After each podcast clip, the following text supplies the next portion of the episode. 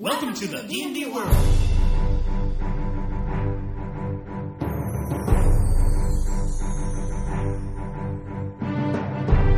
Olá, jogadores e DMs! Estamos aqui para o episódio 14 do podcast Rolando 20. Hoje é 23 de fevereiro de 2009 e estou aqui eu, Daniel Anandi, E eu, Davi Salles, para falar do nossa próxima classe de hoje, Dani. Vai ser quem? o Ranger. E esse é o nosso primeiro episódio ao vivo. Estamos aqui gravando, um olhando para a cara do outro, meio apertado aqui nas comemorações de carnaval. Vamos para as nossas e-mails. Vamos sim, vai lá.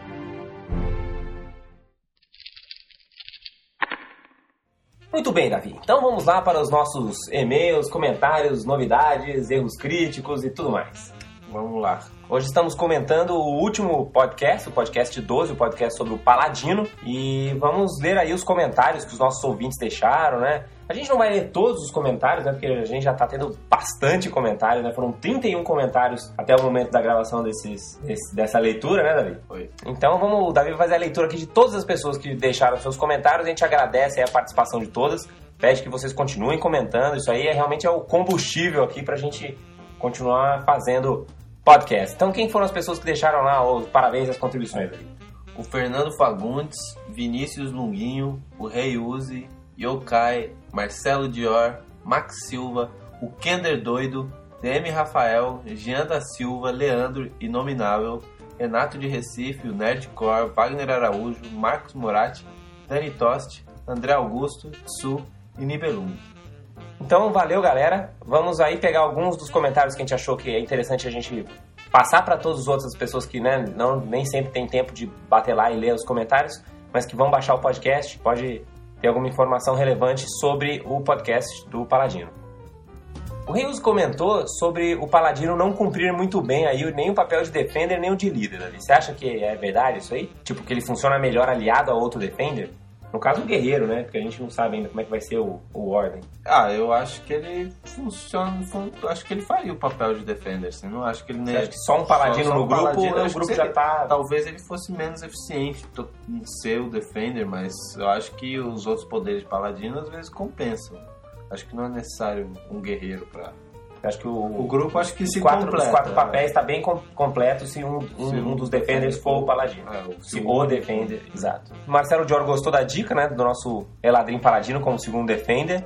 Bom, se você fizer aí um Eladrim Paladino, comenta como é que ficou. Passa pra gente, dá o seu feedback aí, o que, que você achou. É, eu juntando ali com o, o comentário do Rei Uso, eu acho que, claro, se o seu único defender for o Paladino, eu acho melhor você não fazer ele ladrinho, né? Se fazer ele mais Mantic aí. É, isso tem um pouco a ver com o comentário que o Vinícius Longuinho deu aqui, né? Ele comenta aí, faz as observações dele, da comparação, né, do paladino de carisma com de força, mas ele, ele fala o seguinte: Quem disse que um personagem precisa ter um 18 para ser efetivo? Eu digo o seguinte: o personagem não precisa ter um 18 para ser efetivo, ele precisa ter um 20. Agora, se ele tiver um 18, ele já quebra o galho. né? Não, na verdade a gente está exagerando aqui, mas a gente, você tem que pensar que se você for, por exemplo, o único defender do teu grupo, né, se você não conseguir acertar as criaturas, né, se você, seus poderes não entram, de fato você vai ser menos é, eficaz como, como seu papel. Isso vai impossibilitar de você jogar com aquele personagem? Não vai. Mas, claro, você vai ser menos eficiente. É, tem que ver também, mesmo o D&D que é cheio de combates, muitas vezes um mestre dá muita ênfase para outras coisas, como XP por quest. Muitas vezes quests não precisam nem de um combate para serem completadas, né? É, se você buscar o livro do, do mago ali na- no andar de cima, por exemplo, trazer de volta para ele, porque por algum motivo ele não consegue subir a escada, Exatamente. já ganha um XP ali. Então, nesse sentido também. Eu acho, eu gosto, por exemplo, de fazer muita skill challenge, muitas charadas, muitas armadilhas, que um 16 de força não vai ser tão emocionante assim. O personagem pode às vezes pegar um talento que aumenta a sua skill, uma skill a mais treinada que vai acabar sendo mais útil do que mais um Dividir os seus atributos, né? É. Mas ele dá uma excelente dica aí de, é, para os Halflings Paladinos. Né? Porque lembrou a gente que ele pode, por exemplo, usar uma cimitarra e um escudo. né? E consegue fazer um D8, ainda ser high crit, embora ele só vai ter bônus de mais 2 de proficiência. É uma alternativa interessante aí para um paladino de. um Halfling Paladino.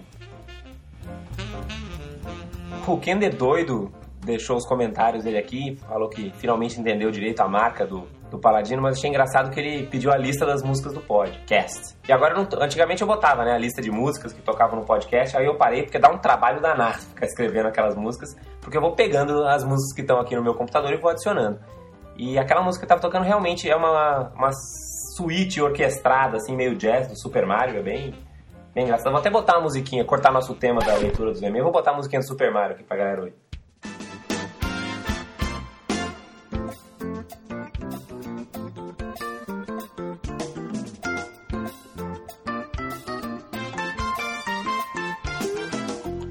O DM Rafael falou que achou bem engraçado, né? Acho que uma coincidência interessante, que o podcast saiu justamente numa sexta-feira 13, que tem todo a ver, como a gente comenta no, no próprio podcast, quando a ordem dos paladinos, dos cavaleiros templários foram extintos. Mas foi sem querer, viu, galera? A gente não combinou, não.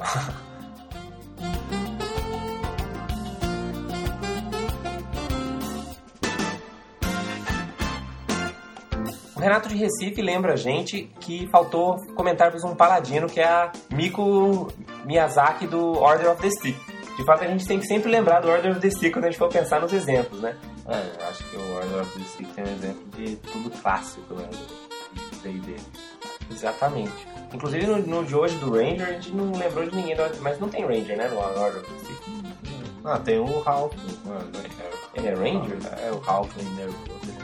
Achei que ele fosse Rogue, cheio de Sneak Attack. Acho que ele deve ter nível de, É, de Ranger e nível de Ranger pra mantiquinizar, porque a Rogue mesmo é a, é a, e a Hayley, né? O Demi Rafael comentou que acho que o Aragorn seria mais exemplo de paladino do que o Boromir. O que você acha? É, acho que na verdade é um cenário bem diferente do D&D, né? Aí depende mais de que, que pontos você tá vendo de, de cada um. Eu acho mais que o Aragorn seria mais Ranger mesmo, como a gente vai falar hoje. Acho que as curas dele são muito mais através do conhecimento da natureza que ele aprendeu lá. De repente ele é um Ranger que comprou lá o Fit Multiplayer de Paladino, alguma coisa nessa linha. Um erro crítico nosso, rolamos um feio aqui no, no episódio 13 de Paladinos, que foi a gente ter errado na explicação da restrição de alinhamento dos Paladinos. O André Augusto né, corrigiu a gente aqui. Na verdade, os paladinos eles têm que ter o mesmo alinhamento das divindades. São só os clérigos que podem ter aquela, aquela explicação que a gente fez dos paladinos, né? Então, na verdade, o seu paladino tem que sempre ter o mesmo alinhamento da sua divindade. tá? Não existe essa, essa restrição. Ele também comenta, né, do, de um feat muito bom para paladinos que é o Durable, que ganha dois Healing Surges. De fato, um, para quem tá, né, se você fizer um paladino com bastante Wisdom, né, fizer bastante Lay on Hands num dia, o Durable pode vir a ser algo interessante. O Nibelung viu, né, percebeu que a gente estava ali com um pouquinho de problema em saber qual que é a tradução on pain of death. Traduziram e Traduziram como sob pena de morte. Então, só para ficar registrado. Bom, em termos de novidade, acho que teve um, um comentário aí da, da Wizard que pode, de repente, dar uma luz no fim do túnel para alguns dos órfãos ainda da terceira edição, né, Davi? É que é a, vinda no Player's Handbook 3 do monge. Do monge, exatamente. Provavelmente no Players Handbook 3 vão vir os psionicos, vão vir os monges, né? Talvez mais alguns. mais coisas orientais, talvez.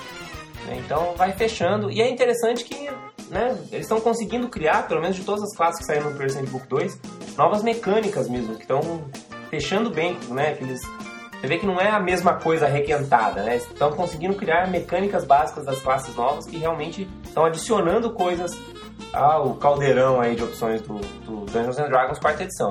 Então vamos ver o que, que o futuro vai nos revelar aí, os, os previews do Players Handbook 3. Inclusive, o Monge vai ser o primeiro a ter o playtest na, no D&D Insider. Então assim que a gente tiver alguma informação do Monge, a gente passa aqui pra vocês.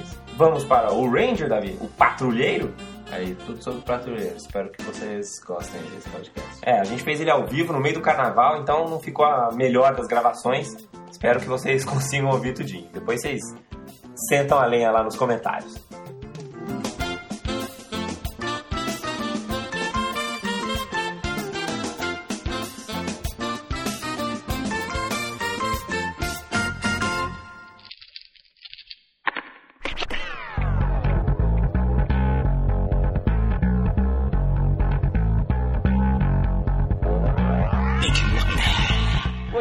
Davi. Vamos falar então do Ranger, né? Vamos comentar aí quais são as melhores raças, quais são as opções. Inclusive, no episódio de hoje, a gente vai aproveitar e não só falar dos dois Rangers que a gente tem no Player's Handbook, né? Que é o de arco e o de duas armas. Mas a gente vai aproveitar também para falar um pouco sobre o Ranger do Marshall Powers. Que é o Beastmaster, ou mestre das criaturas, Das bestas, das bestas, bestas mesmo, que vão colocar os animais, né? Dos companheiros dos animais, né? mestres dos animais, sei lá. Enfim, que é aquele Ranger que consegue é, usar os animais, né? Ele fica parecido com o Hunter do World of Warcraft, né? Você tem uma criatura que vai te auxiliar no combate e tal. E é também, e lembra também um pouco do, do Ranger da terceira edição, né? Que tinha um companheiro animal e tal. É, mas primeiro vamos falar dos dados genéricos de todos os Rangers. É, o que, que os Rangers todos têm em comum?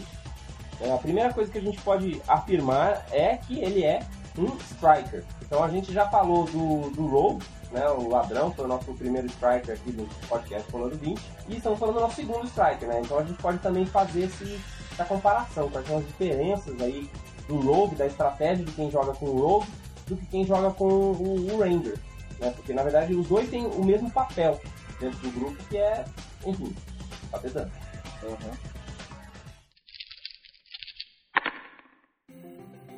E também, assim como o Rogue, o Ranger também tem os seus poderes de uma fonte marcial. Quer dizer que eles são bons de dar porrada mesmo com suas armas, suas espadas, seus arcos. É, os bichos bons de briga, né? Eles não vão utilizar poderes mágicos para fazer seus ataques, né? Vão usar simplesmente suas habilidades de, de luta e treinamento. Mas já diferentemente do Rogue, os diferentes builds de, de Ranger vão determinar qual vai ser o seu atributo primário. Enquanto o Rogue você é determinado mais pelo seu atributo secundário, o Ranger você vai escolher entre a força ou a destreza para ser o seu primário e o Wisdom quase sempre vai ser o seu secundário. E é um pouco parecido com o que era o Paladino, né? Que a gente falou no nosso último podcast. Então você vai ter que escolher. Você podia escolher, né? Ser um Paladino ou de força ou de carisma. Você vai poder escolher também ser um Ranger ou de destreza ou de força. E sabedoria sempre vai ser o seu atributo secundário preferencial. Diferente também do nosso outro Striker, né? Que é o Rogue. Você sempre vai querer ter destreza. E aí você vai pensar qual, simplesmente qual vai ser o secundário mais importante para você. Os Rangers eles têm um pouquinho, uma armadura um pouco melhor, né? Eles podem usar raio. E também eles podem usar armas melhores. melhores do que o Rogue, exato. Podem usar armas usar todas as armas, claro, a não ser as precisam de crítico e tal. E não podem usar nenhum, nenhum escudo. uma arma. Bom, e as, em relação à perícia, Davi? Qual- como é que vai ser a diferença? Qual que é a diferença da gente ter um Ranger no grupo em termos de perícia? Bem, o Ranger, o patrulheiro, ele é um caçador. Ele vai ser bom de identificar criaturas da natureza ou da Do subterrâneo. do subterrâneo. Ele vai ser provavelmente ter alguma ligação com esses dois ambientes, adquirir o seu conhecimento, Seu treinamento, seu treinamento. Então, o Ranger precisa escolher uma entre essas duas perícias. ou exploração, ou natureza. Exatamente. E depois ele ainda pode escolher mais outras quatro perícias. Bom, que a gente São destaca. É, assim é, como tem uma lista de perícias bem grande, né? É interessante que ele. Acho que ele, é- além do Rogue, ele é o único que pode escolher Stealth das classes básicas. Pode ajudar aí em, em várias situações furtivas, né? Você pode imaginar ele como sendo o scout do grupo também, né? Hum. Esse, tanto o Thief quanto o Ranger podem dividir esse papel. Um problema, talvez, do Ranger, talvez porque eles ficam aí muito ocupados na floresta ou nas suas cavernas, é que eles não possuem nenhuma skill social para treinarem. Então não vai ser ele que vai fazer diplomacia, não é ele que vai falar, vai usar manha, lábia, É, basicamente, blefe. para Lábia não existe na condição, é blefe ou banho. estar neutralizado né, nesse tipo de desafios, provavelmente vai precisar ser ajudado por outros personagens, ou simplesmente vai contar com falhas aí no, no durante. Então vai se preocupar um pouco com o Ranger nesse de desafio.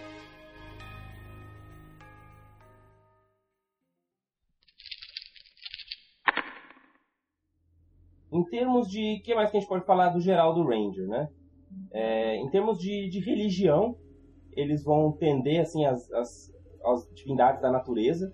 Né? Então pense. Você pode pensar em Melora, né? que é uma das divindades, ou, ou mesmo a Raven Queen. Uma outra divindade que a gente pode imaginar é Cortes, que é o deus da guerra, o deus da- das milícias, aí pode funcionar bem também. As raças, aí a gente vai entrar em mais detalhes depois, mas o que logo vem à mente são os elfos, E dessa vez, né, por separar entre elfo e ladrinho, conseguiram ficar ainda mais especialistas nessa classe. Você olha pro elfo, você já pensa no ranger. Né? E Pensa no ranger, você já pensa no elfo. Você não tem como Exatamente. dar errado. Então, provavelmente eles vão formarem os melhores elfos. Algo vai- também que é de todos os Rangers é o Hunter's Query, que é o seu poder mais básico aí que o Ranger vai fazer quase todos os. É, todos os strikers têm uma maneira de fazer um dano extra, né? Os rogues, que a gente já comentou, eles têm o sneak attack, que basicamente vai fazer mais 2d6 de dano sempre que tiver aquelas condições que a gente já comentou no, no podcast do rogue.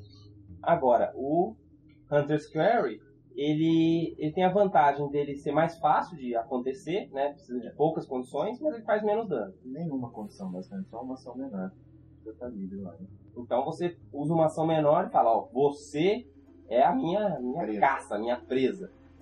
Exatamente. E basicamente essa criatura vai ter. vai tomar um D6 de dano a mais do Ranger. O Ranger, diferentemente do Warlock, não pode utilizar de diversas Hunter's Query. Ele só pode ter um por vez. Então no momento que ele troca de um para outro, aquela primeira se cancela, vence, é, né, utiliza a segunda. E ele só pode marcar a criatura que está mais próxima dele. Obviamente, se duas estiverem a mesma distância de quadrados, Você pode escolher qualquer um. E na verdade esse é o grande truque do Query, né? Você saber se posicionar, por isso que o Ranger ele tem, tem tudo a ver com essa questão de mobilidade, né? Assim como os outros Strikers, mas isso é particularmente bom no Ranger.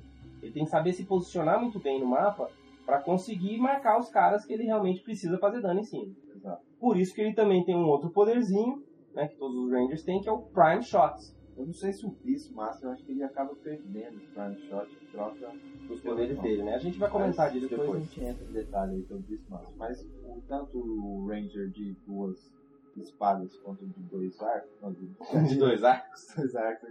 Mas que Só em níveis épicos mas- ele pode ter dois arcos. Exato.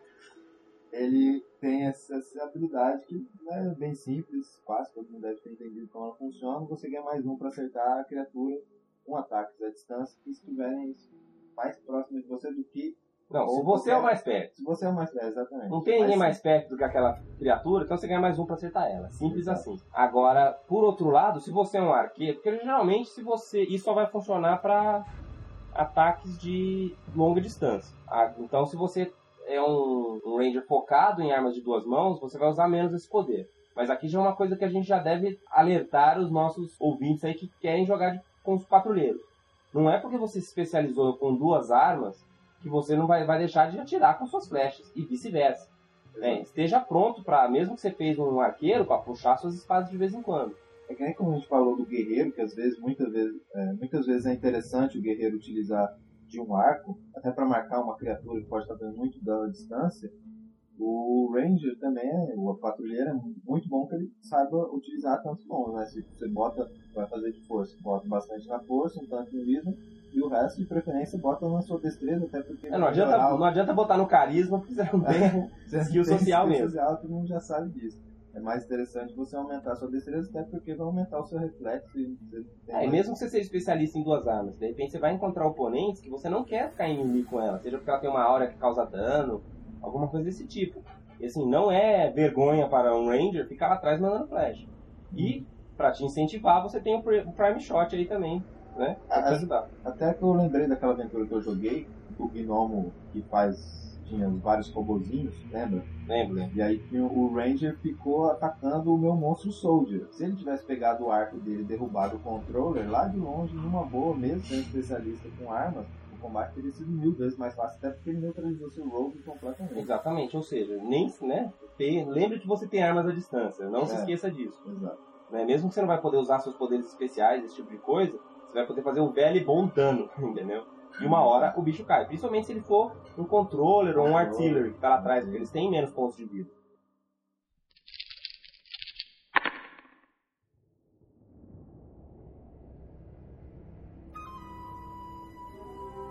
Muito bem, Davi. Então vamos comentar aí as diversas raças, pelo menos as do básico aí, que nossos ouvintes podem usar para fazer o seu patrulheiro.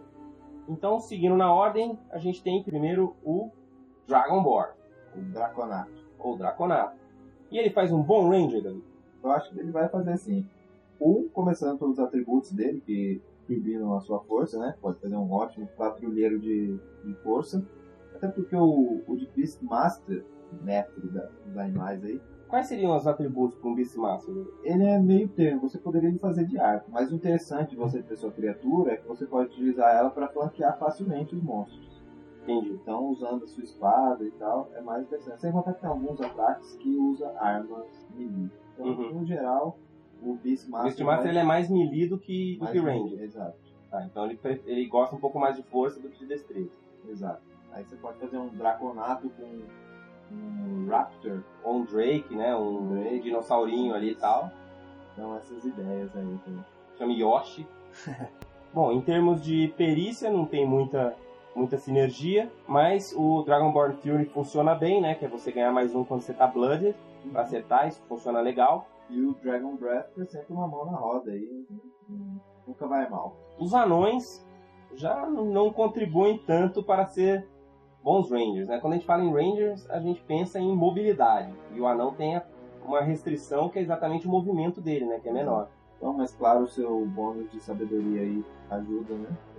Ajuda um pouco, que é um atributo secundário. Você pode fazer um range das profundezas interessante, né? Que ele também ganha 2 de Dungeoneering, né? De exploração. É, personagem interessante provavelmente vai ser, né? Mas em termos de maximizar a potência, dano e combos do seu range. Anão- mantiquinizações totais não é a melhor opção, é a de melhor. fato. Mas, mas claro, eu acho que os anões fariam um range bem interessante, né? Porque eu, eu quando eu vejo, anão, penso em anão, eu sempre penso em anão guerreando nas profundezas. Para mim, os anões são criaturas que estão o tempo todo em guerra contra orcs, contra criaturas da profundeza. Então, o range eu acho que é bastante requisitado nos seus serviços, pelos seus clãs. É, então, ou seja, dá pra fazer um, um patrulheiro anão, mas não é, é. Se você quiser fazer um personagem meio diferente, assim, quer explorar uma nova alternativa. É, ele, ele não, não tem penalidade, vai ser, vai ser bom. Bom, então, como você comentou no começo lá, né, os, os elfos se dividiram, os elfos da terceira edição e das edições anteriores separaram em eladrins e elfos.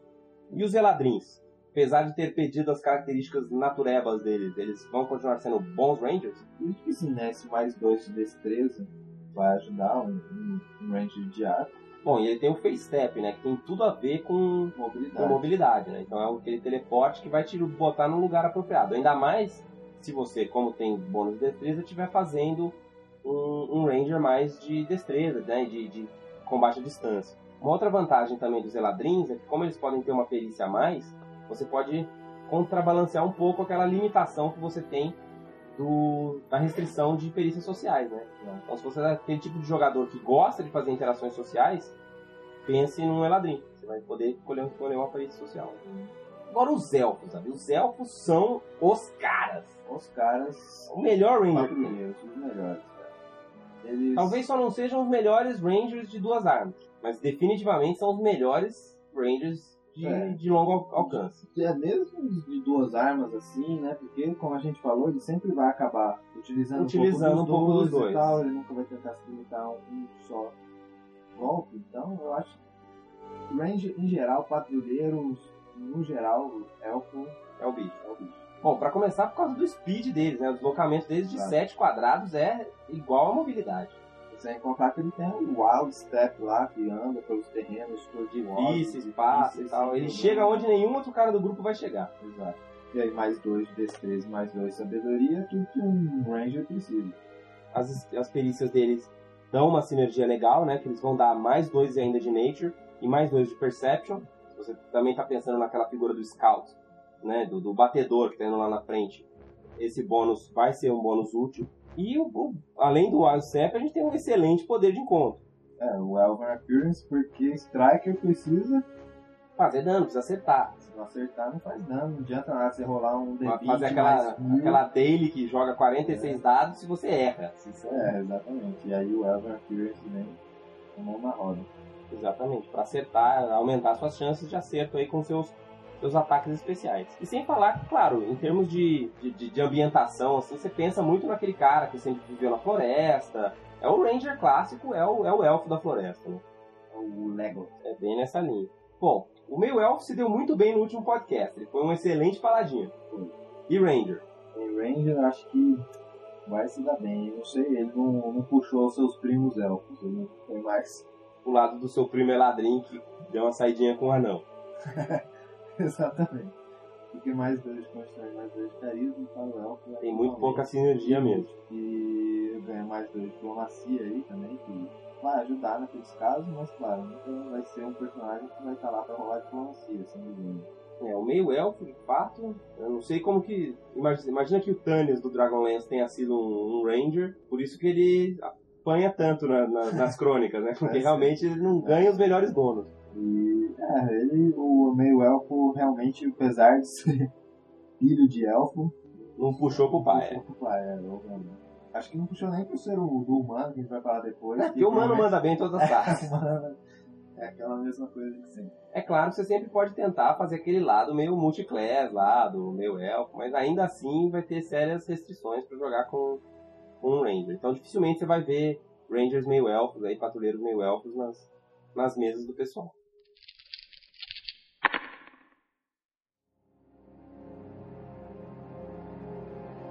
O baixinho invocado? E o Ralph? Alfred parece bem bacana aí. Tem mais dois de destreza, né? Que é útil para o Ranger. Mais dois de carisma. que Não vai ajudar muito, mas também vai atrapalhar também. Essa é uma das vantagens da quarta edição da gente não ter penalidade, né? Assim, porque mesmo quando você ganha um bônus que não te ajuda, pelo menos não te atrapalha. Isso é, é bom.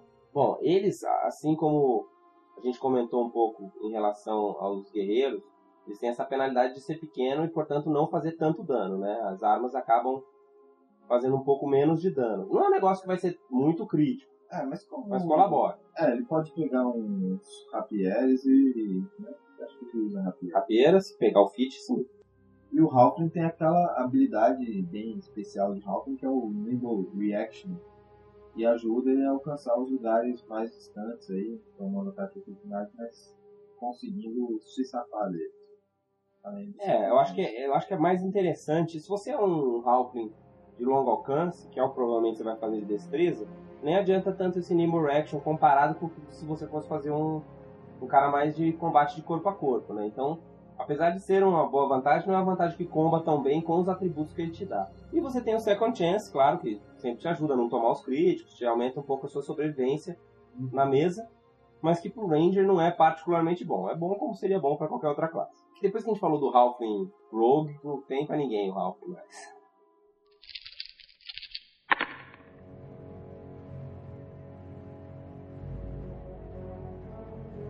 Bom, e o humano, Davi? O humano é bom de qualquer jeito, né? Mas é sempre bom. Ele ganha mais dois na habilidade que ele quiser, aí, então você faz um ou outro. Você pode tanto botar na destreza, na força, Ou então tem aquela coisa que aconteceu bastante com o Paladino, tem coisa discutindo, fazer uma misturinha de dois, né? Exato. Então pode ser interessante. Aí as defesas dele turbinam, mas pro Ranger, né, a ideia é você não estar tendo que usar muito as suas defesas. Ele tem o- a grande vantagem de ter um poder sem limite a mais, já que todos eles funcionam muito bem para o patrulheiro. Exatamente. Tem um fitzinho a mais que ajuda, e a sua skill também a mais. Como a gente falou, não vai, Não vai ajudar ele. do Eladrin, é, vai, não vai suprir a necessidade, já que o humano só pega uma skill de classe. Então não vai ajudar. Ele vai continuar sendo aquele bicho da floresta, jacuzão, que não sabe falar com as pessoas. No entanto, ele vai bater bem. E o Tiflin? O que você acha do Tiflin? O Tiflin, só se a gente fizer um combo Ranger de Bluff. Não, mas o Ranger, bluff, cara, Ranger não rola social, né? Você tá confundindo. Não, mas é um combo. Você pega, gasta o fit pra treinar Bluff.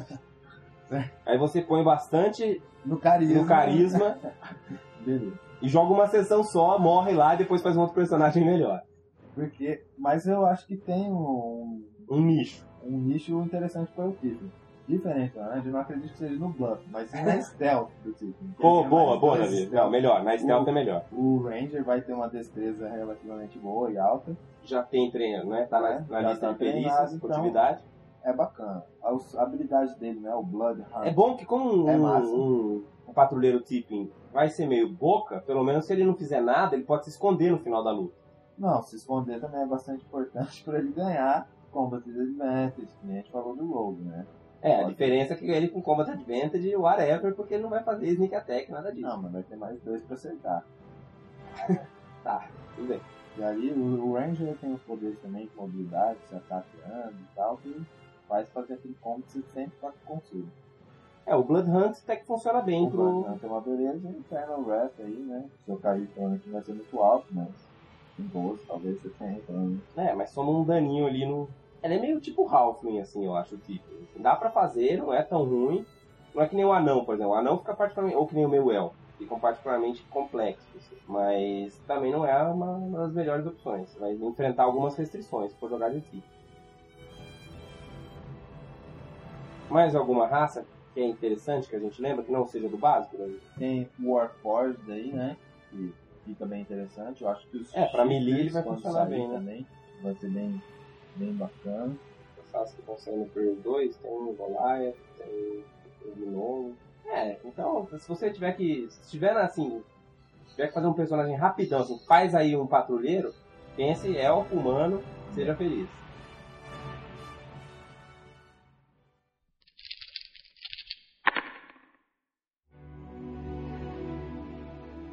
Então vamos lá. Vamos pensar que a gente tem três opções hoje de fazer patrulheiros diferentes. Né? Você tem três, três combos aí, três builds. Você pode fazer tanto um focado em duas armas, Drist style total, né? Então, duas rapieiras, duas cimitarras, uma em cada mão, fatiando seus oponentes. Ou aquele cara que é o rank do Caverna do Dragão, o cara lá com a espada. Não, Ele nem arco. é, é bom que ele nem espada tem, né? Só ele nem tem espada, exatamente. Só o arco lá atrás. Esse daí é típico de personagem com jogador cagão. Sabe aquele jogador que morre de medo de ir pro melee pra apanhar? Então, dá um arco na mão dele e vai ficar lá atrás mandando flechinha.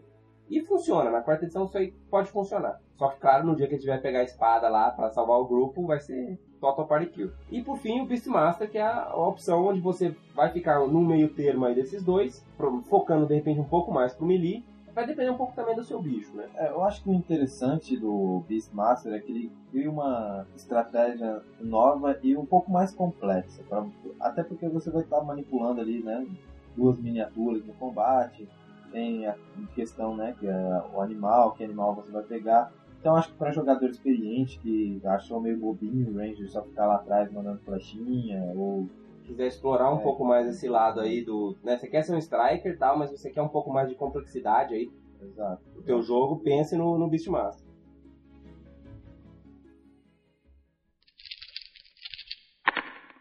Então vamos fazer aquela análise rápida para quem quer montar o seu patrulheiro de primeiro nível. Então vamos passar rapidamente as opções para que vocês, né, para ajudar vocês aí na escolha dos seus poderes. Vamos pensar primeiro nos poderes sem limite. Qual é o primeiro poder aí da lista, Davi?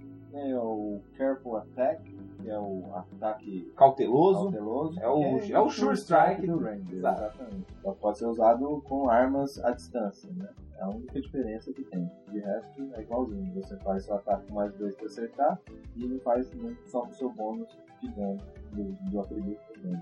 Ou seja, esses poderes quando você vai querer usar, principalmente contra soldiers, né, depois que Soldiers. qualquer criatura que tiver um AC, né, um, uma classe de armadura alta, ou você tem penalidades por algum motivo, né, de repente a criatura tem algum cover e tal, você não vai ganhar o seu bônus, o seu modificador, né, no, no dano, mas se ele for sua, né, se ele for su- sua presa, você vai conseguir fazer um daninho razoável aí, né, e garante pelo menos que você acerta, porque é aquela história, se errar, não faz dano nenhum. Exato. Depois a gente tem o Hit and Run, que é um ataque que eu acho que é fundamental para todo Ranger de força. Todo Ranger de, de combate corpo a corpo ele tem que ter esse and Run, que é você poder fazer um ataque e se movimentar sem levar ataque de oportunidade. Esse movimento é um movimento. É um movimento. né? Então você faz um ataque em melee e você pode se mover e o primeiro quadrado que você sai, que é o que te dá o ataque de oportunidade, não conta para ataque de oportunidade. Então é lindo, mas ainda mais se você é elfo, tem lá 7 de movimento, te o cara alcança. nem te alcança. Ele vai ter que fazer um charge. Não, não porque charge não aumenta o movimento. Não, mas você pode andar e depois fazer o charge, né? Isso então, mas enfim, já dificulta um pouco a vida do cara. Sim, até porque, né? Se você também é só se você estiver sozinho, senão o cara vai tomar um ataque de oportunidade nesse processo aí. Exato, exatamente. Então, se você for elfo ainda e tiver terreno difícil no caminho, de repente o cara nem te alcança mesmo, né? Com um hit and run. E tem aquela história, você pode bater, se esconder atrás do, do guerreiro. Várias estratégias que você pode fazer com um hit and. E depois a gente tem um Nimble Strike, que é um ataque né, pra você usar pro seu stealth lá, para conseguir ganhar um concealment e fazer um ataque com combat advantage. Ele basicamente é um ataque que você dá um shift antes ou depois dele.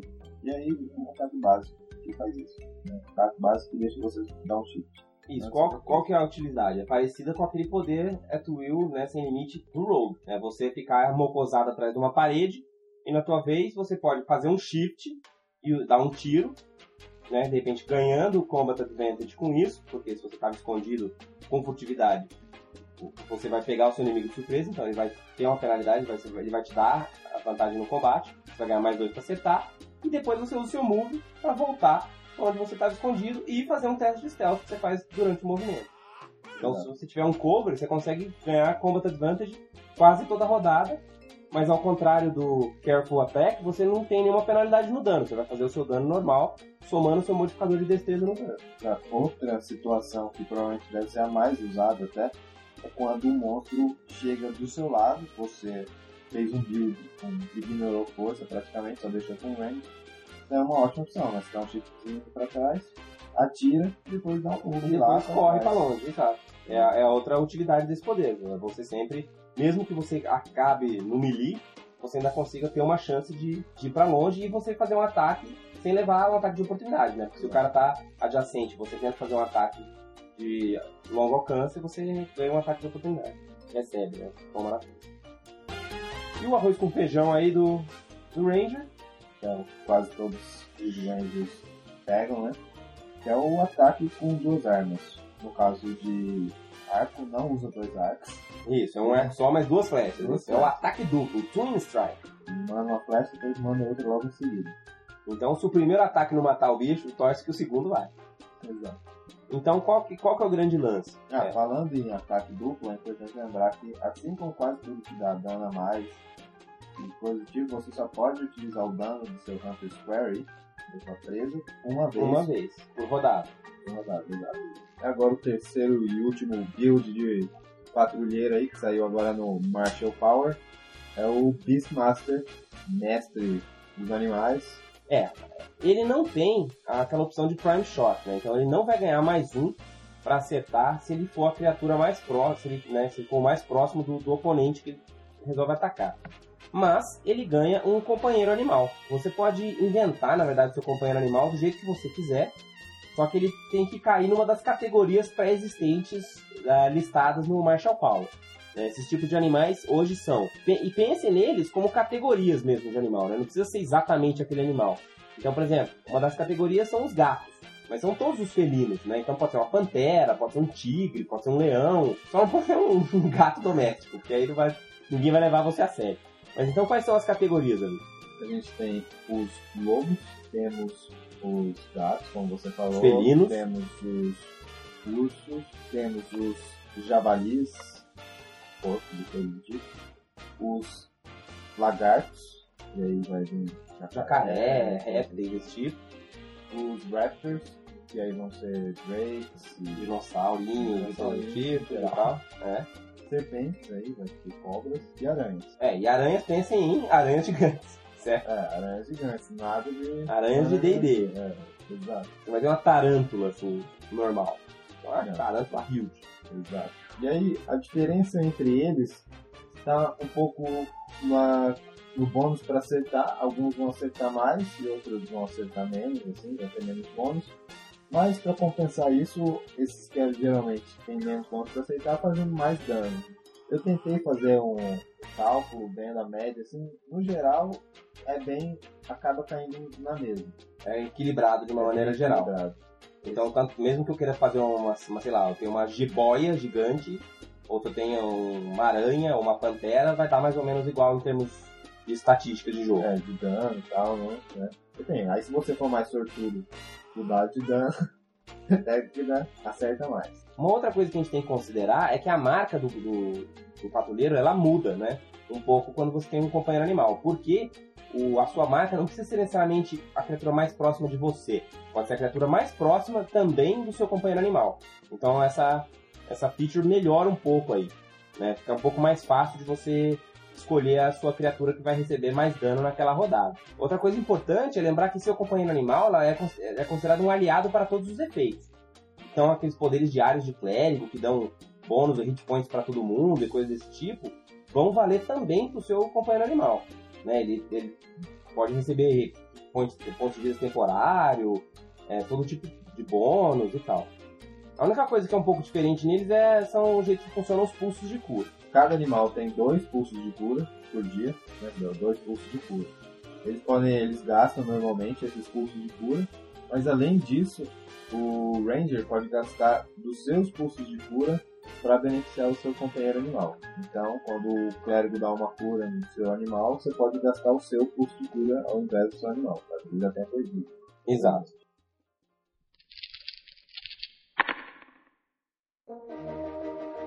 Então, se você entrar lá no Marshall Powers, ele vai ter toda a lista dos diversos monstros para você, né? Então, a gente não vai ler um por um, porque vai ser muito chato, mas vamos pegar um para ser o nosso, o nosso exemplo aqui. Vamos usar o lobo como referência. Então, imagina, né? Porque é bem, bem tradicional, é aquele patrulheiro que foi lá, morou na floresta um tempão, papapá, ficou amigo de um lobo. Então, além de ter lá, ele tem uma ficha completa com os atributos, ele tem sete quadrados de speed, que é um diferencial. E você vai reparar que quase todos os atributos dele, assim como os seus, né, eles são modificados por nível. Então, a cada nível seu de patrulheiro que você sobe, ele vai ficando com defesas melhores, com bônus de ataque melhor. Como é que seria um, um lobo de primeiro nível, Davi? Ele teria defesas um pouco baixas, né? Seria ser 14, 15. É, 15, Fortitude 13, Reflexo 13 e Will 14. Ah, até que não é tão baixo. Assim, só o AC que é um pouco baixo, mas Só você tá um pouco baixo e tem os talentos ali depois que melhoram dá uma isso, né? olhadinha. Ele teria 14 pontos de vida. Não, 22 pontos de vida. Que provavelmente é um pouco mais do que o mago do grupo, mas não é tanto quanto o próprio Ranger, né? ele teria um ataque bônus de 5.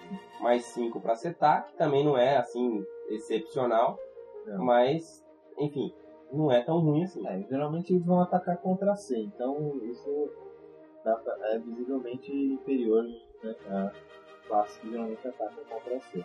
Exato. Ele faz um D8 de dano, Como dano básico, né? Tipo, ele vai dar uma mordida lá, então vai dar um D8 mais modificador de força, que no caso é mais 2 do nosso lobo. Mas o lobo ele tem um poder especial que é bem bacana. é basicamente quando ele está em Combat Advantage, ele dá um dano extra a mais. Ele faz o modificador de sabedoria do lobo, que no primeiro nível é mais 2. Ou seja, se você pegou e flanqueou uma criatura com o seu lobo, o seu lobo vai fazer um D8 mais 4 de dano, ao invés de um D8 mais 2. E em vez de rolar com mais 5, vai ganhar mais 2 de combat advantage e tal.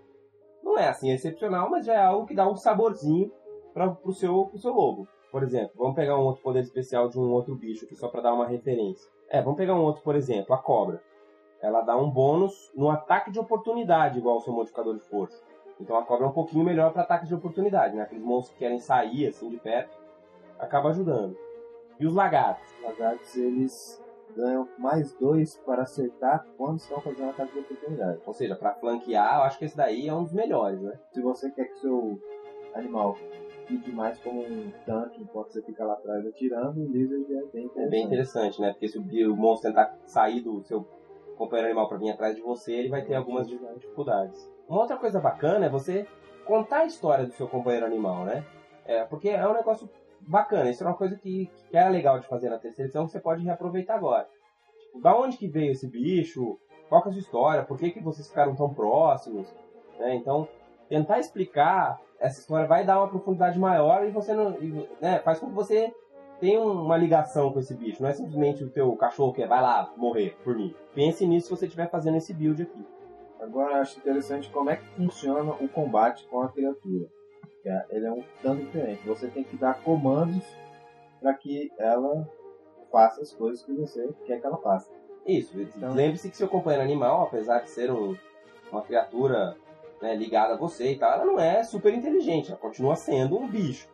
né? Ela não é um bicho inteligente como seres humanoides, ela tem aquela inteligência restrita, então ela vai estar limitada a algum tipo de ações padronizadas. Então a ação mais que você provavelmente vai mandar mais seu animal fazer é atacar um monstro. Quando você, para mandar atacar, você gasta uma ação básica sua, uma standard action. Então, basicamente, você deixa de atacar para deixar para mandar o seu animal atacar. Outro também que você vai usar bastante é a de movimento. Você manda o seu animal se movimentar. Quando você manda o seu animal se movimentar, você também pode se movimentar. Então, a sua ação de movimento pode ser junto com do seu animal. Ou seja, sempre que você se movimenta, o seu bicho se movimenta também, basicamente. É, basicamente. Mas se quando você ataca, o seu bicho não ataca, e quando- e vice-versa. Só um de vocês vai poder atacar por rodada. Você- quando você faz uma defesa total, é basicamente funciona igual. Mas caso vocês dois estejam próximos um do outro, vocês turbinam a defesa de vocês, em vez do bônus ser mais dois para todas as defesas, é mais três. Sempre que a sua criatura ganhar um ataque de oportunidade, puder fazer um ataque de oportunidade, você pode você fazer o ataque no lugar dela, né? Então, se vocês estão um do lado do outro e a criatura pro- provocou um ataque de oportunidade, a sua criatura por qualquer motivo que seja, você pode, em vez dela atacar a criatura, você atacar a criatura. E aí ele fala um pouco sobre as outras ações. Basicamente é, caso você queira que a criatura faça alguma coisa além dessas ações básicas, você vai é, gastar a mesma ação que você gastaria para fazer aquilo. Então, se quer que ela pegue um objeto, que seria uma ação menor para pegar, você precisa dar um comando para gastar uma ação menor sua. A outra coisa que é interessante comentar também é quando você cai no combate, sua criatura fica viva. É, Ela vai, ela vai agir de maneira independente, digamos assim, né? Você não vai poder dar os comandos para sua criatura. Então o que vai acontecer é o seguinte, ela pode continuar fazendo as ações normalmente, né? Ou seja, você pode continuar escolhendo o que ela vai fazer, você vai atacar, você vai se mover, só que ela tem uma restrição. Sempre que ela for se mover, ela tem que se mover na direção do seu corpo, se ele estiver lá. Aquela coisa do, do, do animal querer proteger o seu, seu dono, o seu pai. Mas se você, por exemplo, caiu lá atrás e ela tá lutando contra uma- um oponente, ela pode continuar lutando com aquele oponente, fazendo ataques, até, enfim, querer ir na sua direção. Uma vez que a criatura está adjacente a você, aí ela pode atacar à vontade e tal. Como é que, a, como a gente já falou, cada criatura tem dois Healing Surges. Como é que ela se cura, né? A- Ela pode, quando você usa um Second Wind, Você usa uma ação padrão para fazer um retomar o fôlego, você, ela também pode fazer. ela também pode fazer. Ou seja, geralmente você vai fazer, a menos que ela não tenha perdido nenhum hit point. Exato, para não gastar o Healing Surge à toa. Exato. Se você tiver adjacente à sua criatura, você pode gastar uma, fazer uma minor action e usar um dos seus healing surges para curar a tua criatura.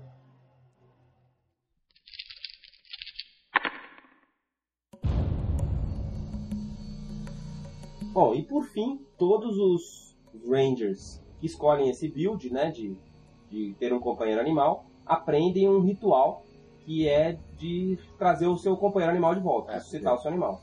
Mais cedo ou mais tarde, provavelmente ele vai virar. Seu lobinho com 23 de points, se você ficar mandando ele lá pro, pra Muvuca, ele não vai sobreviver para sempre. O que, que é ruim desse ritual? Ele custa 50 peças de ouro. É, então se você for um matador de companheiros, separe uma grana. Bom, então vamos para os nossos poderes aí. A gente, né, na verdade a gente já tinha falado dos poderes sem limite básicos.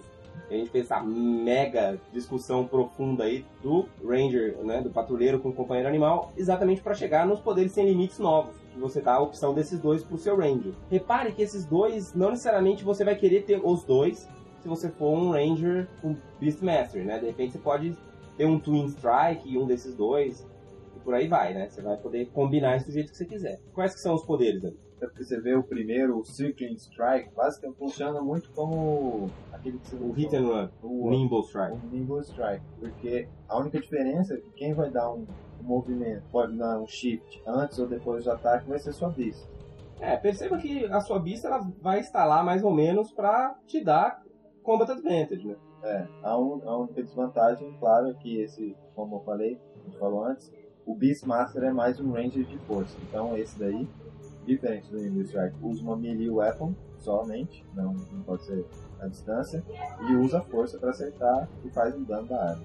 E faz um modificador de força. E tem E o o segundo, né, que é o Predator Strike, que na verdade é o arroz com feijão do cara que quer fazer um patrulheiro de com um companheiro animal, né? Que você ataca uma criatura adjacente a você, só que você usa o bônus do ataque da, da sua criatura. quem faz o ataque é a criatura. É, quem faz a criatura é o ataque, né? Quem faz o ataque é a criatura, mas ela tem que estar adjacente a você.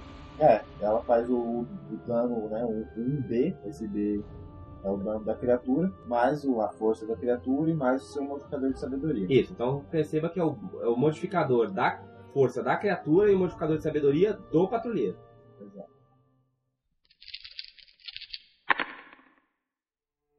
Então vamos lá para os poderes por encontro. Os poderes, por enquanto, também são divididos aí naqueles que vão funcionar ou em melee, ou em longa distância, ou os que são opcionais. Né? Você pode funcionar ele tanto de curto alcance quanto de longa distância. O primeiro é o ataque do Wolverine, selvagem. Os nomes, são, às vezes, são meio, meio cômicos aí. Mas qual que é a ideia desse poder? Basicamente é você fazer um ataque contra todos os inimigos que estão ao seu redor. Então você faz um ataque Burst 1, né? então você ataca todos os inimigos que estão ao seu redor. Fazendo uma análise aqui estratégica dentro do combate, é um poder que a primeiro momento você acha, pô, mó legal você Muito tá, bom, tipo, nossa. Oito inimigos. Mas um, você tem que pular no meio dos monstros, sendo Ranger, você não tem defesa alta, você não tem montão de HP, então você vai estar meio se matando. É, não é, não- a sua estratégia não é pular no meio dos monstros. É, não- ou é. pelo menos não deveria. Não deveria ser tanto. Então, antes de você achar esse golpe maravilhoso, pense no contexto completo da batalha. né? É, onde que ele deveria ser particularmente interessante? Você tá num, num- num lugar fechado, cheio de minions. Aí essa coisa começa a ficar melhor. Agora, se você tem, entendeu, um elite e dois soldiers ali, cara, se você for fazer isso, você vai morrer. Aliás, é um negócio a reparar nas suas mesas, entendeu? Tirando os defenders, costumam morrer mais porque eles estão lá pra apanhar, os strikers que resolvem ser solitários são aqueles caras que quase sempre vão morrer numa mesa de partição.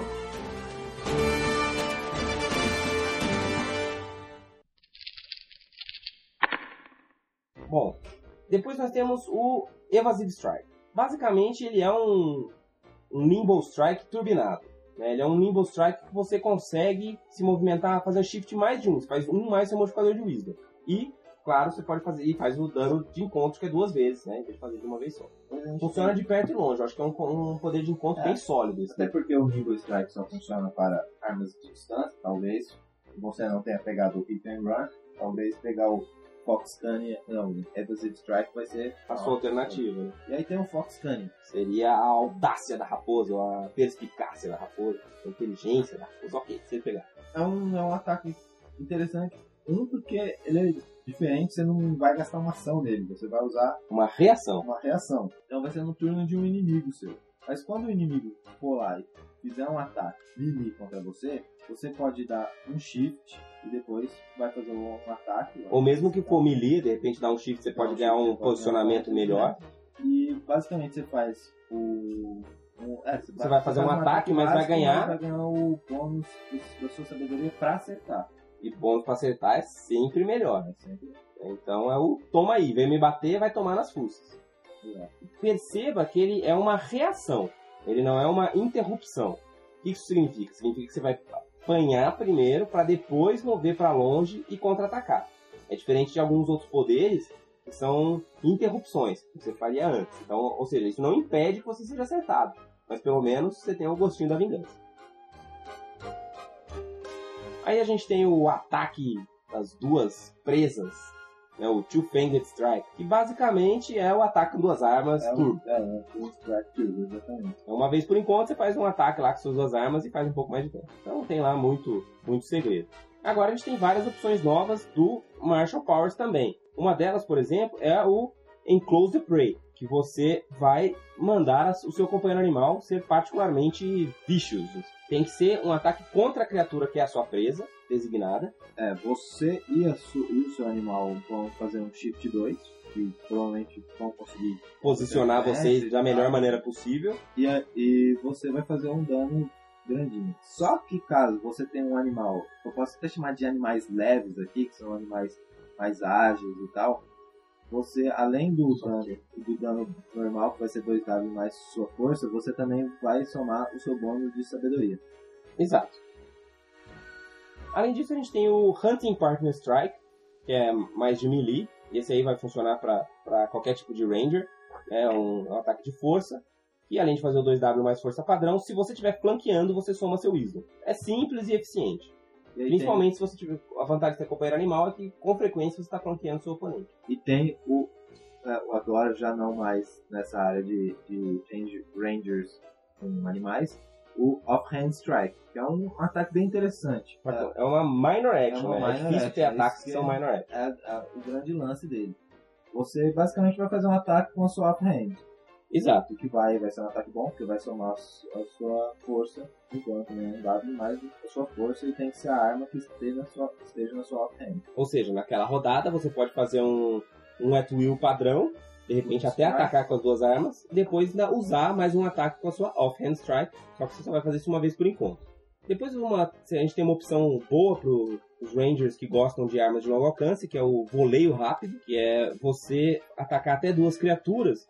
E o barato é que se você focar em uma criatura só, você ganha mais dois no dano. E se você tentar acertar duas criaturas diferentes, você tem menos dois para acertar. É um pouco complicado, mas ao contrário dos ataques normais, você soma a sua destreza no dano também. Meio- parece meio fraco esse ataque ainda. Qual que é a grande vantagem? Emocionante não. É, o, o bom é que você consegue acertar duas. Então, se for uma criatura só, até que é interessante, né? Porque você acerta duas vezes uma criatura e soma mais dois no dano, acho que duas vezes, certo? Um dado mais destreza mais dois. São dois ataques. Agora, duas criaturas vai ser meio, meio, meio besta. Bem, depois você tem você tem um singular shot que é bacana. O que, você vai fazer? Você vai fazer dois W com a sua arma, então vai fazer como, qua- quase como se tivesse acertado duas vezes.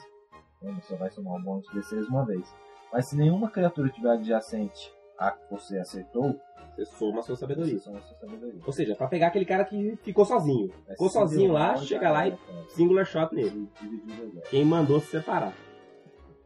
E por fim, a gente tem o Synchronized Strike, que é o ataque que você vai fazer junto com a sua seu companheiro animal. né? Então, primeiro a sua criatura vai atacar e vai fazer dano, e se ela acertar, não, e independente dela acertar, você faz um ataque, e aí o bacana é que você faz contra reflexos, né? você não faz contra AC.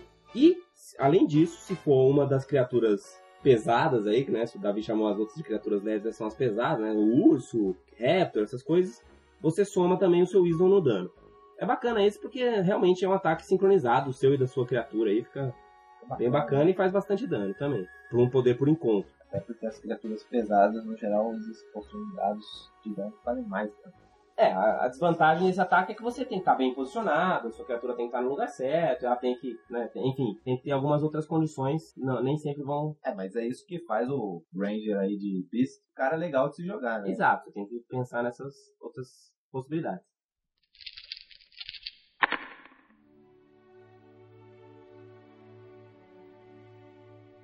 Vamos para as deles, amigo? Bora pras dele. A primeira dele que a gente tem é a armadilha de caçador, armadilha de urso do caçador. Por que que chama armadilha de urso daqui? Porque você vai fazer aquele tiro bem nas pernas do inimigo, entendeu? Pra deixar ele sangrando e leve. Então, se você acertar essa dele, o teu inimigo não só vai ficar tomando um gol em 5, ou seja, vai estar sangrando e vai ficar lento, vai ficar slowed. Né? Mesmo que você erre, você ainda deixa ela slowed por um turno. E faz meio dano. Né? Não é tão boa de dano, mas, pô, dar um going e deixar o bicho slowed, se for aquele bicho que tá lá de longe querendo chegar, é bem fatal. Depois você tem as mandíbulas do lobo, que basicamente é um Twin Strike mega turbinado, né? Você vai fazer dois, só que nesse caso só pode ser melee. Você vai fazer dois ataques e esses ataques Só que tem que ser dois ataques contra uma única criatura. contra uma única criatura e ele vai fazer 2W mais multiplicador de força cada ataque. E se você errar, vai fazer metade desse dano. É, se você é daqueles caras que odeia não usar as suas dailies, então elas não fazerem efeito nenhum, pega o Jaws the Wolf, porque você garante meio dano de 2W mais força, né? É, dois ataques é um ataque legal. Mesmo meio dano vai ser uma boa opção ali pra você que não gosta de ver suas dailies não fazendo efeito. Depois a gente tem o Split Tree, que basicamente é aquela, aquela clássica cena do cara que manda uma flecha que se divide em duas, que é isso que você faz. Então tem duas criaturas que não podem estar muito longe, ela tem que estar no máximo três quadrados uma da outra, e você faz dois ataques e pega o melhor. Isso que é bacana. E vai fazer 2W mais destreza nos dois alvos. E Só aí? que essa aí, por exemplo, ao contrário da de cima, se você conseguir fazer pegar o melhor e o melhor dos dois resultados ainda não acertar o alvo, você não fez dano nenhum. Não fez dano nenhum. Mas em compensação você tem mais chance de tirar 20. Exatamente. né? Não, quer dizer, a chance é a mesma, mas se você pegar um 20, você faz os dois, Dois, críticos. críticos, que é lindo. E depois tem o Sudden Strike, Um ataque súbito. que você vai fazer dois ataques, um primeiro com a sua offhand, vai fazer um W e depois você vai fazer um, aí depois você vai fazer, fazer um shift e aí fazer o secundário, o ataque secundário que vai ser com a sua arma principal. E aí ela faz um, Ela um faz daninho dois turbo. W ainda deixa o cara enfraquecido até o final do seu próximo turno. Esse Thunder Strike aí parece muito bom. É, é legal porque é aquela coisa, né? Você vai lá, ataca com a soft hand, dá uma giradinha e tchof, vai com a main hand. Né? Você consegue imaginar o teu, teu ranger, né? Pegando um pedacinho com a daga, rolando pro outro lado e descendo a cimitarra. Claro, também, caso você erre os dois ataques, também não acontece nada, assim como o Split the Tree. Exato. E aí a gente tem também alguns, alguns, é, algumas deles do Marshall Powers, algumas pro build de Beastmaster e algumas até para os builds tradicionais. O primeiro que a gente tem ali é o assalto do Javali, né, o Boar Assault, que basicamente você vai querer fazer um ataque turbo. Né? Então ele funciona tanto para melee quanto para longa distância. Você ganha um pouquinho de hit points temporários quando você acerta. Qual, qual que é o barato dessa daily? Ela é muito legal contra solo e criaturas desse tipo. Por quê? Porque se você não mata a criatura, a partir dali que você usou o Boar Assault, cada vez que você acerta aquela criatura, você ganha de novo os hit, hit points temporários, os pontos de vida temporários igual ao seu Wisdom. Então isso é bacana, por exemplo, quando você vai É, né, você- lutar contra o boss. É, você é melee e vai lutar contra o boss. Aí você tem que ficar lá do lado dele, né? Sentando a lenha das suas É espadas. Aí então você começa dando um Boar Assault, que independente de você acertar ou não, pelo menos cada vez que você acerta ele, você ganha hit points temporários igual ao seu Wisdom. Não é assim, meu Deus, mas já ajuda no combate. Depois a gente tem o Driving the Query. Como é que funciona? Você vai fazer um ataque, vai fazer 2W mais sua força. Até aí, nenhuma Encerrou meio dano, beleza. Errou aquele, meio dano. aquele dele normal. Só que aí tem um efeito bizarro. um efeito bizarro. Como é que ele funciona? Se o monstro for o seu query, né? O nome Driving the Query não é Ok. à toa. Se o monstro for o seu query, você pode dar um slide 2 nele. No monstro. É, Isso. exato. E também você pode dar um slide 2 no seu companion. Certo, o seu animal. Seu Deixando, animal. Sei lá, puxando os dois pra perto de você, jogando os dois pra longe, o que você quiser. Exato. E tem um poderzinho lá que turbina isso, é caso a criatura esteja blooded, Metade das vidas ou menos, você pode dar né, o slide na sua beast Já até sobe quatro. para 4. E caso a- o seu animal seja um companheiro leve aí, Você ainda pode fazer slide até chegar nela, não importa a distância. exatamente. Ou seja, isso é tipo um, um charge do teu animal lá na- no cara, né? Então você tá mandando flecha lá naquele, naquele, no teu query lá de longe, aí você usa esse poder e teu animal vai dar charge nele lá. É, só que precisa ser melee. Então, caso seu animal esteja lá longe para bater em outra criatura e você quer que ele venha aqui para perto de você, Ah, entendi, entendi. você puxa ele para cá. Tá, a ideia então é mais trazer o teu companheiro do que mandar ele pra longe. Então tô aqui em melee com o monstro, Exato. você usa esse poder e tchof, o teu, teu bicho volta e flanqueia o bicho. Uhum, exatamente. Muito bem. Interessante esse, mas bem, bem, bem tático, né? Bem tático. Eu tenho certeza aí que os Munchkins finais de semana aí vão adorar esse poder, vão conseguir encontrar estratégias bem bacanas. Bom, depois a gente tem o Hunter's End, que ele funciona um pouco diferente porque ele tem que, tem que ser, o alvo dela tem que ser uma criatura que está blood. Qual que é o barato? Você vai fazer crítico com 19 e 20. Aí faz 3W mais, mais força e tal. Ou destreza e o, e o Miss é meio dano. O, mas o grande lance é, você pode fazer crítico com 19. Não deixa de ser interessante. Esse, esse é bom para os jogadores rabudos, né?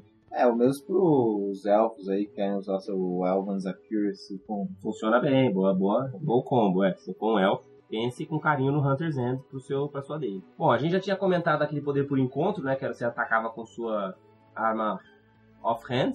E a gente tem também uma, uma daily pra usar sua off-hand parry, que chama. Que basicamente é um ataquezinho de 2W, mas que você soma o seu AC. Soma no seu AC o modificador de Wisdom. É interessante, né? Porque geralmente o Hunter não tem esse tipo de poderzinho, assim, né? De buff e tal. Então se você tá lá no melee meio sozinho, né? Por algum motivo lá você ficou sozinho com uma criatura, isso aí pelo menos vai te dar um pouco de, de defesa, porque esse bônus no AC vai ficar enquanto você não atacar com a sua offhand. De repente você ganha mais dois de AC até chegar alguém pra te ajudar, o teu companheiro animal, o fighter do teu grupo, enfim. É bem interessante mesmo. Imaginando uma luta assim, você consegue ver o range ali. Usando a, defendendo. a espada pra se defender desesperadamente ali e tal. E aí tem o último dele aí, que é um golpe com um animal. Que é você mandar, É. que é o Partnered Savaging, que é você mandar o teu animal com força total. É, você manda lá seu animal bater, ele vai fazer um 2, né, dois dados. 2B de dano aí. 2B de dano. E caso ele erre, ele faz, ele faz metade do dano. O que é interessante é que se o alvo também for o seu query, a sua presa, você pode fazer um shift 3 e um Fazer um ataque, básico. Então dá pra fazer até que bastante dano aí. É, vai fazer um 2B mais força da, do teu animal, mais um W, mais força ou destreza sua. É um melee base attack, não? É um... É um base attack, então você pode mandar uma flechada nele também, não precisa ser necessariamente uma espadada. Muito bem. Pô, agora tem realmente com o Martial Power, você vê que tem bastante opções diferentes aí pra você fazer o teu, o teu a tua classe, né? Com muitas opções aí, tanto pra encontro quanto pra daily, sem faltar espaço pra ninguém. Eu não sei como é que ficou as outras classes assim, né? Que não fez um estudo detalhado como essa, mas pelo menos o Ranger criou uma, um novo build que se mistura bem em ambos os lados. Apesar de ser mais pra melee, Tem várias opções também várias pro Ranger, né? De trazer Você sua pode criatura imaginar muitas coisas tá? aí, tá?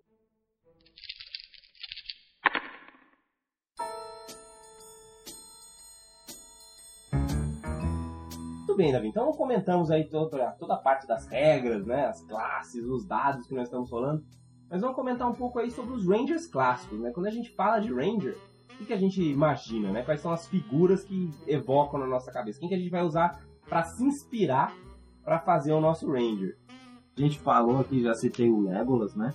Você sempre vê ele mandando várias flechas, É, ou pensa- duas armas também. Um Ranger de, de flecha é o Legolas, né? Duas flechas de uma vez, manda flecha de perto, flecha de longe, flecha que divide em duas, flecha que divide em 45.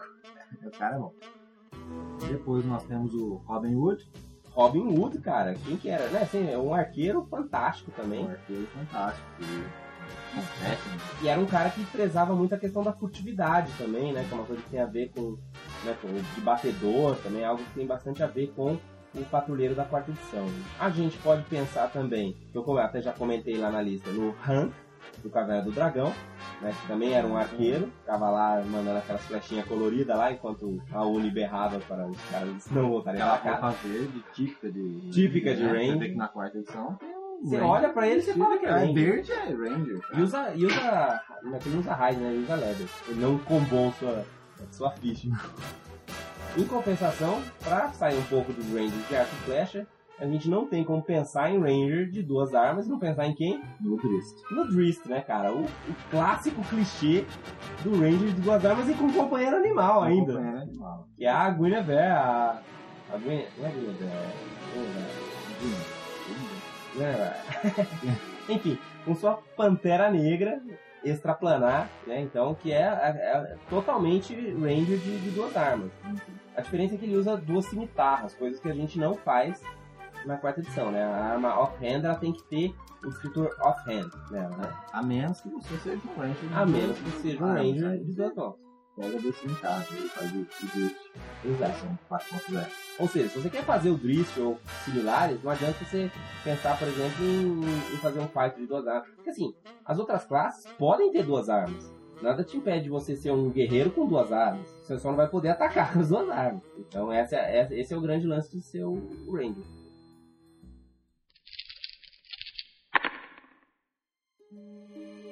Voltando pros Rangers de Arcos aí, um filme que eu já falei no, no outro podcast sobre os Paladinos, filme do Rei Arthur, é que essa, essa regra- regravação nova aí da história, que tem a Guinevere. Até o, o Lancelot, no filme, ele dá uma de Ranger de duas armas, enquanto ela dá uma de Ranger arqueiro. Não, tinha um outro arqueiro também. É, aquele filme tinha bastante Ranger. muitos né? Rangers, Ranger. E não podemos de falar do mais O poderoso de maior Ranger Rangers. de todos. Como é que a gente fala do Ranger e não lembrou dele, Davi? Isso é até um perigo para a nossa vida. Ele chuta a bunda de qualquer Ranger aí, do Drist, cara. Não importa. Nós estamos falando de quem? Do Chuck Norris, cara! Chuck Norris. O Texas Ranger! O cara é foda. Não tem como a gente não falar de Ranger sem falar do Chuck Norris. Não, cara, ele vai aparecer na quarta edição aí. ele é especializado em awesomeness. livro. Exatamente, fez um build. Ele é o build.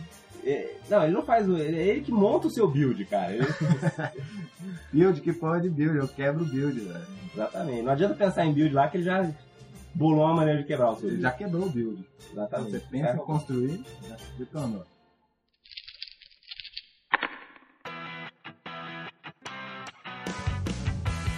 Bom, então espero que a gente tenha ajudado vocês aí com alguma coisa, com a, né, para vocês construírem aí os rangers de vocês, os patrulheiros de vocês. Lembrando, claro, pensem um pouco na história do seu, do seu ranger, isso faz toda a diferença no jogo. Né, de onde ele veio, por que, que ele tem essas perícias, qual, por que, que ele tem esse companheiro animal, ou por que, que ele resolveu ser um especialista, um mateiro. É, e pensando em Rangers, é interessante ver na sua raça também, principalmente agora que saiu o Shadarkai, assim, uma ideia fazer um Ranger do Shadowfell, entendeu? Que caça criaturas do Shadowfell, pode ter até um companheiro do Shadowfell, né? Uma pantera. Exato. Uma coisa que você pode trazer da terceira edição também, né? Na terceira edição tinha aquele conceito do inimigo favorito, né?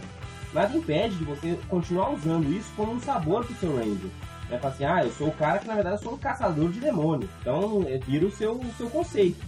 Né? Você é um Ranger caçador de demônios. Não você vai ganhar nenhum bônus específico contra isso. Mas de repente você pode até comprar perícias de, sei lá, arcanismo para conhecer mais sobre os planos, fazer multiclass com Warlock, alguma coisa do tipo.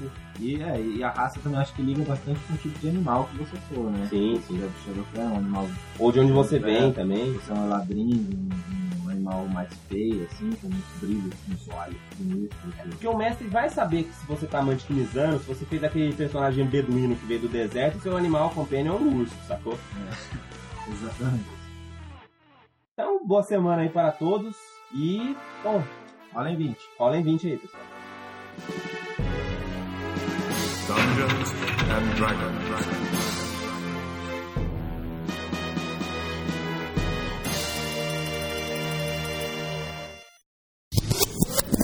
Provavelmente muita gente já jogou de Ranger, já viu Ranger e gosta do Ranger. Tem muitas classes Rangers famosos. É, Ranger, Ranger, Rangers que agora são os patrulheiros, Davi. Bom, o humano, apesar de ser bom, ele tem aquelas, aquelas restrições, né? A cara do David. Hã? Que restrições? Não, na verdade é aquela questão de. O fato de a gente ter dois builds diferentes, ele vai pegar um Atwill a mais que não vai ser tão bom quanto os outros. Se você for fazer um humano, você vai ter que escolher três Atwills, né? Três poderes sem limite. Então, se Não, mas, os, mas al- alguns poderes usa, pode ser usado, por exemplo, o Twin Star pode ser usado com destreza como com força. Tá, então pra não pagar de burro no podcast, a gente vai voltar. Bom, já que a gente tá falando em várias opções aí, ok, ignora esse detalhe. Muito bem, Davi. Ele empolgou, cara. É patrulheiro empolga lá dentro. Vamos lá, o que, que a gente vai falar dos patrulheiros primeiro? Abre aí o player. Não, vamos fazer de novo. Vamos.